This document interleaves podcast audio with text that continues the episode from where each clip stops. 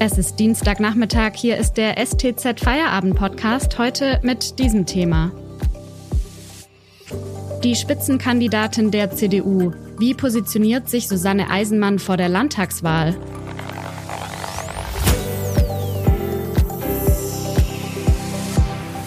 Am Mikrofon ist Tana Spanhiel. Hallo. Am 14. März tritt die baden-württembergische Kultusministerin Susanne Eisenmann bei der Landtagswahl als Spitzenkandidatin für die CDU an und damit gegen den grünen Ministerpräsidenten Winfried Kretschmann. In den letzten Tagen und Wochen hat Eisenmann im Wahlkampf aber ziemlich viel Gegenwind bekommen. Zum einen ist sie bei vielen Leuten mit ihrer Forderung ganz schön angeeckt, die Schulen und Kitas in der Corona-Zeit schnell wieder zu öffnen. Und in den letzten Tagen dann hat sie wegen einer Wahlplakatkampagne vor allem in den sozialen Medien ziemlich viel Spott geerntet. Wie sie den Wahlkampf nochmal drehen will und wie es nach ihrer Vorstellung mit Kitas und Schulen im Land weitergehen könnte, darüber spreche ich jetzt mit Anne Gulich, stellvertretende Chefredakteurin der Stuttgarter Zeitung. Hallo Anne. Hallo Anna. Anne, du hast Susanne Eisenmann zusammen mit anderen Kollegen aus der Redaktion für ein Interview gesprochen. Wie geht sie denn mit der aktuellen Situation um? Naja, also Frau Eisenmann hat ja unter anderem Spitznamen wie Eiserne Lady oder Rambo. Und ich denke, dass diese Zeit gerade schon zeigt, dass sie diese Spitznamen nicht von ungefähr hat. Sie wirkt jetzt zumindest bei dem Interview, das wir mit ihr geführt haben, nicht gerade bedrückt, sondern im Gegenteil vielleicht eher noch offensiver als sonst. Und was ihr hilft, mit solchen Situationen umzugehen, ist sicherlich, dass sie die Kritik, die aus einem ganz bestimmten Bereich kommt, eben nicht für allgemeingültig erklärt. Das heißt also, der Spott über ihre Plakate beispielsweise ist für sie ein Netz- und Medienthema und nichts, das ihrer Meinung nach jetzt die Wählerinnen und Wähler flächendeckend wirklich umtreiben würde. Sie abstrahiert da ziemlich stark. Und im Hinblick auf ihre Arbeit als Kultusministerin und ihre Position beim Thema Kita und Grundschulöffnungen hilft ihr, glaube ich, dass sie sich mit einer sehr großen Zahl an unterschiedlichen Menschen aus den verschiedensten Bereichen unterhält und dabei eben einen sehr vielstimmigen Eindruck davon bekommt, was die Leute wirklich umtreibt. Das, sagt sie, gibt ihr die Stabilität, die sie in, in Phasen wie der jetzigen braucht. Und im Hinblick auf die Schulöffnungen muss man schon aber auch sagen, dass das wenig darauf hindeutet, dass Susanne Eisenmann da aus rein populistischen Gründen drauf gedrängt hat, die Grundschulen und Kitas rasch wieder zu öffnen. Es war vielmehr wirklich Konsens unter allen beteiligten Akteuren jetzt nach dem ersten Lockdown im Frühjahr, dass man Kitas und Grundschulen eigentlich nicht wieder komplett zumachen möchte. Insofern muss man schon sagen, dass Susanne Eisenmann in der Frage eigentlich ziemlich konsequent auf ihrer Linie geblieben ist. Man hört und liest natürlich auch vor allem im Zusammenhang mit Schulen und Kitas viel von ihr. Andere Themen gehen so ein bisschen unter. Was bedeutet denn die Corona-Pandemie für den Wahlkampf von Susanne Eisenmann? Äh, das bedeutet für sie, dass sie mit vielen Botschaften derzeit eigentlich gar nicht richtig durchdringt.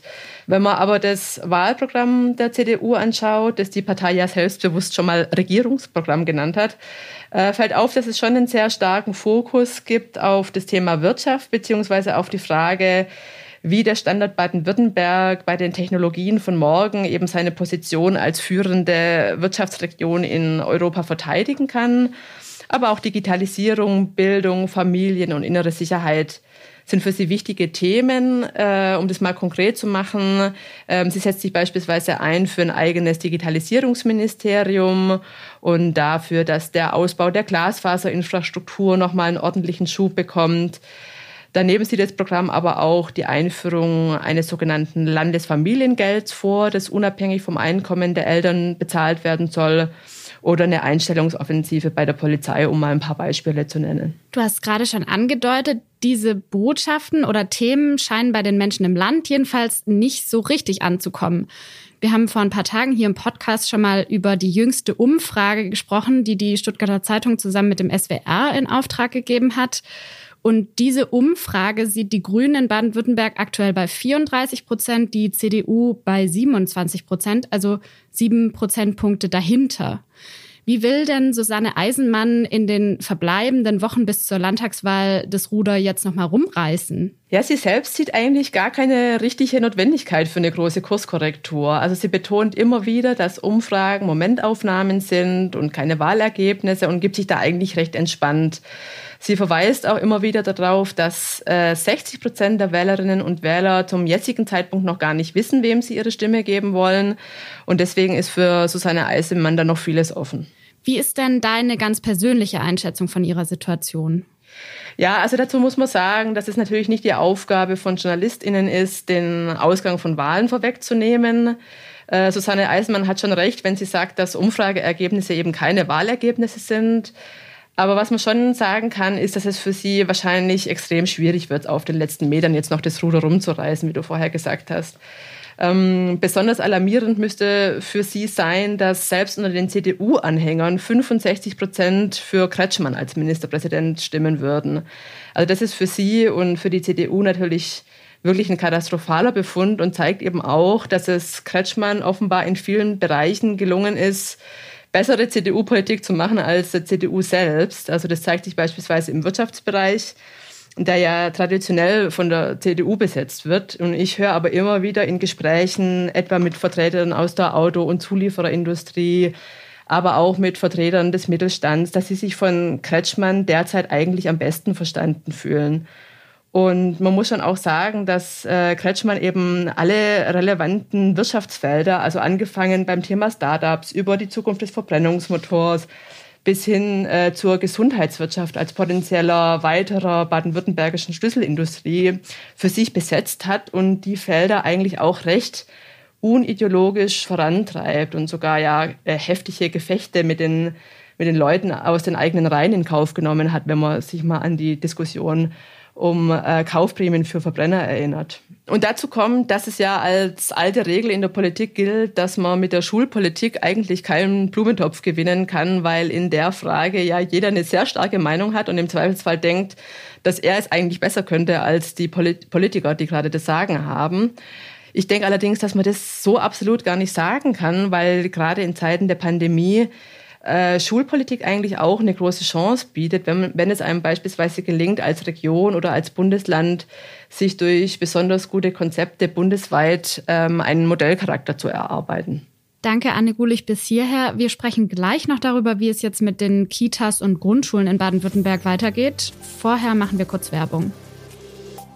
Aktuelle Informationen und Hintergründe zur Landtagswahl in Baden-Württemberg bekommen Sie jederzeit auf stuttgarter-zeitung.de oder in unserer STZ News App. Mehr Analysen gibt es mit einem Plus-Abo. Das kostet 9,90 Euro im Monat und ist monatlich kündbar. In dem Text Wie die Virusvarianten Deutschland erobern von Werner Ludwig und Klaus Zins geht es unter anderem darum, wie verbreitet die Corona-Mutanten schon sind und wie gut die Impfstoffe gegen sie wirken. Den Text finden Sie auch über die Podcast-Beschreibung. Außerdem, wenn Ihnen dieser Podcast gefällt, denken Sie bitte daran, ihn auf Spotify oder iTunes zu abonnieren. Unterstützen Sie Journalismus aus der Region für die Region. Dankeschön. Wir haben gerade schon darüber gesprochen, welche Themen Susanne Eisenmann als Spitzenkandidatin der CDU so setzt. Als Kultusministerin befasst sie sich ja ganz aktuell auch weiterhin mit der Frage, wie es mit den Schulen und Kitas im Land jetzt weitergeht. Was ist denn da Ihre Vorstellung? Ja, sie bleibt da eigentlich bei ihrer Haltung, dass sie es für falsch hält, Grundschulen und Kitas über Monate hinweg geschlossen zu halten.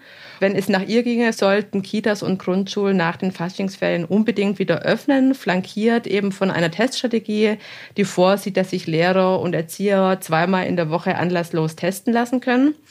Und wenn es nach ihr ginge, sollte diese Teststrategie im Land auch deutlich ausgeweitet werden und auch für andere Menschen gelten, die viel Kontakte zu anderen Menschen haben, wie beispielsweise Verkäufer oder Polizeibeamte. Welche Erwartungen hat die Ministerin denn da jetzt an das nächste Bund-Länder-Treffen zwischen Kanzlerin Merkel und den Ministerpräsidenten? Das soll ja morgen stattfinden. Hier sorgt es sich eigentlich vor allen Dingen darum, dass die Stimmung in der Gesellschaft kippen könnte. Wenn alle jetzt sehen, dass die Zahlen nach unten gehen und die Politik aber trotzdem keine richtige Perspektive vermitteln kann, wie es jetzt weitergeht und man das Leben wieder etwas normaler wird. Ähm, das ist aus ihrer Sicht jetzt eine Frage des Vertrauens. Und um es etwas konkreter zu machen, plädiert sie naturgemäß für eine Öffnung von Grundschulen und Kitas sowie Wechselunterricht für ältere Schüler und sie drängt darauf, dass man sich mal Gedanken macht, wie eine Perspektive aussehen könnte, beispielsweise für die sogenannten körpernahen Dienstleistungen, wie beispielsweise Friseure, aber auch die Gastronomie oder den Sport hat sie da angesprochen. Die Landtagswahl ist ja nicht nur politisch ein Großereignis, sondern natürlich auch publizistisch. Was plant denn die Stuttgarter Zeitung bis zur Wahl noch alles so für ihre Leserinnen und Leser? Kannst du uns da so einen kleinen Einblick geben? Ja, gerne. Also für uns ist 2021 natürlich insgesamt ein sogenanntes Superwahljahr. Wir haben ja insgesamt sechs Landtagswahlen und zwei Kommunalwahlen vor uns und natürlich die Bundestagswahl im September. Jetzt im Frühjahr ist aber, wie du sagst, die Landtagswahl für uns auf jeden Fall das publizistische Großereignis. Und wir haben da tatsächlich ein umfangreiches Paket geschnürt. Und unser Anspruch ist, dass nicht nur die Leser in der Region, sondern eigentlich alle Menschen aus Baden-Württemberg bei uns alles finden, was sie jetzt brauchen, um sich vor der Wahl umfassend zu informieren, aber auch unterhalten zu lassen. Und Schon angelaufen sind große Geschichten über die Parteien vor der Landtagswahl, aufgehängt an ihren jeweiligen Spitzenkandidaten und die großen Interviews mit den Spitzenkandidaten selbst, in denen sie eben erläutern, was ihre Konzepte für die nächste Legislaturperiode sind. Wir starten jetzt auch mit umfangreichen Analysen, in denen wir aufzeigen, wie erfolgreich die bisherige Landesregierung bezogen auf die wichtigsten Themenfelder gearbeitet hat und wo die Defizite waren. Und eine Woche vor der Wahl bringt die SEZ dann nochmal eine extra Wahlbeilage raus, in der wir nochmal in Interviews, Analysen und kurzen Synopsen auf einen Blick darstellen, wer jetzt die besten Aussichten hat, ähm, was auf den künftigen Regierungschef zukommt und welche Auswirkungen die Landtagswahl beispielsweise auf die Bundespolitik hat oder wie sich die Situation eben in Stuttgart und der Region darstellt. Ähm, digital gibt es ein eigenes Dossier zur Landtagswahl. Es gibt ein Newsletter zur Wahl, Videos mit Kandidaten, Videos, Videoumfragen mit Bürgerinnen und Bürgern und eine Woche vor der Wahl dann nochmal ein Livestream mit unserem Gespräch mit den Spitzenkandidaten Kretschmann und Eisenmann. Und am Tag nach der Wahl planen wir dann Stand jetzt, jetzt nochmal mit 18 redaktionellen Seiten. Also du siehst, es ist wirklich ein mega großes Paket, das die Kolleginnen und Kollegen da geschnürt haben. Und ich bin da auch ein bisschen stolz auf die Leute, weil viele von uns ja nach wie vor, wie alle anderen Menschen auch, unter Corona-bedingt erschwerten Bedingungen arbeiten und vieles vom Homeoffice ausstemmen und man das ihrer Arbeit kein bisschen anmerkt. Also im Gegenteil würde ich eigentlich behaupten.